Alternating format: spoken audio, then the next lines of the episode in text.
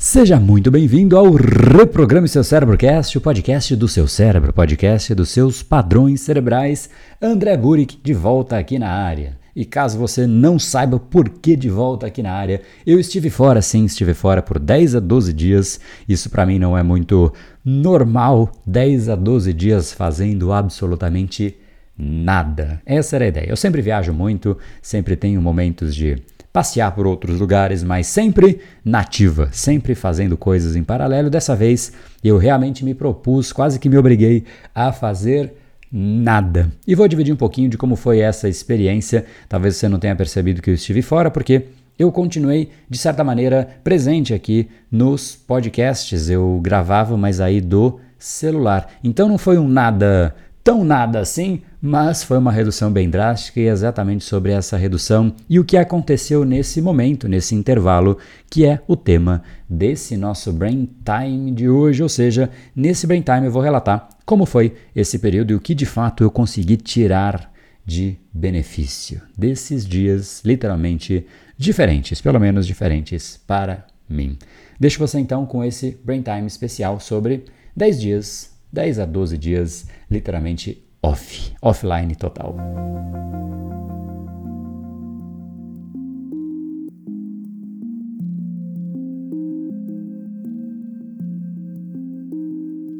Projeto Descanso concluído com sucesso. É muito bacana sentir que eu estou agora de volta e, obviamente, a minha proposta de não fazer nada, ela não posso dizer que foi 100% atingida, porque eu tive inúmeras ideias, algumas ideias me encantaram e eu não pude me furtar da vontade de fazer algo em relação a elas, até de repente começar alguma coisa, ou ainda anotar de uma forma mais intensa algumas ideias. E aqui talvez já seja um primeiro ponto interessante. Eu gosto de catalogar as ideias.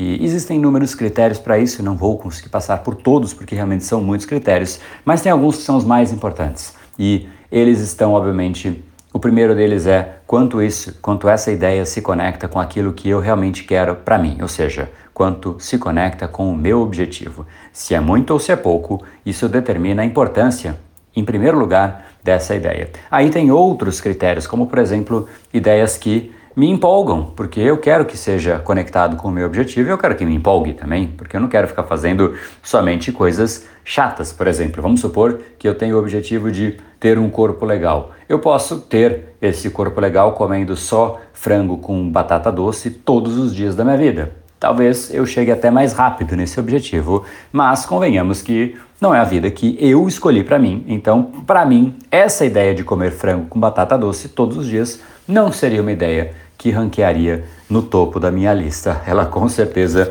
desceria bastante. Enfim, então aqui são dois critérios e esses dois são bastante importantes para mim.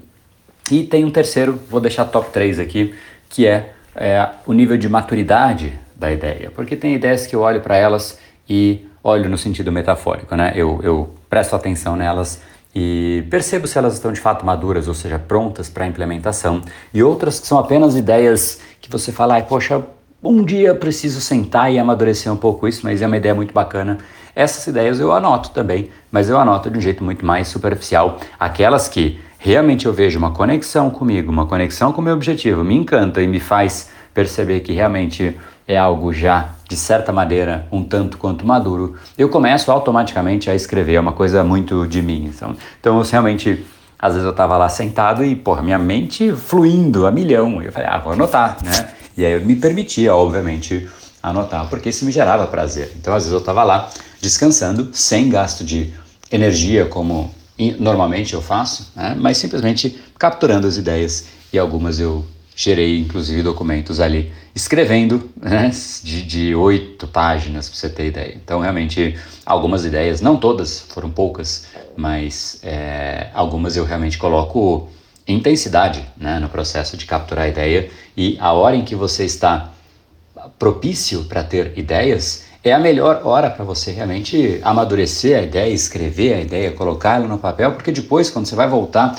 e já tem um monte de coisa acontecendo, milhões de problemas, prioridades e tudo mais, você é muito menos suscetível ou até disponível, você tem menos recursos mentais disponíveis para evoluir neste sentido, como eu acabei de comentar. Então, não posso dizer que foi 100% de nada. Né? Automaticamente eu produzi algumas coisas. Para muita gente, se a pessoa olhar a quantidade de coisa que foi feita, vai dizer: Poxa, não foi muita coisa, você nem, você nem descansou, mas posso te dizer uma coisa? Para mim foi um grande descanso. Foi fascinante, foi um dos momentos de maior descanso que eu posso catalogar da minha vida, né, de realmente parar e ficar olhando para o nada com essa intensidade. Eu até colocaria aqui, se eu fosse fazer um de 0 a 100%, né, sendo 100% o, meu nível de intensidade normal do dia a dia, quanto que de nível de esforço mental eu coloquei nestes dias, eu diria que está ali nos 10%, talvez um dia ou outro chegou em 20%, mas realmente muito aquém do que é o, o André normal.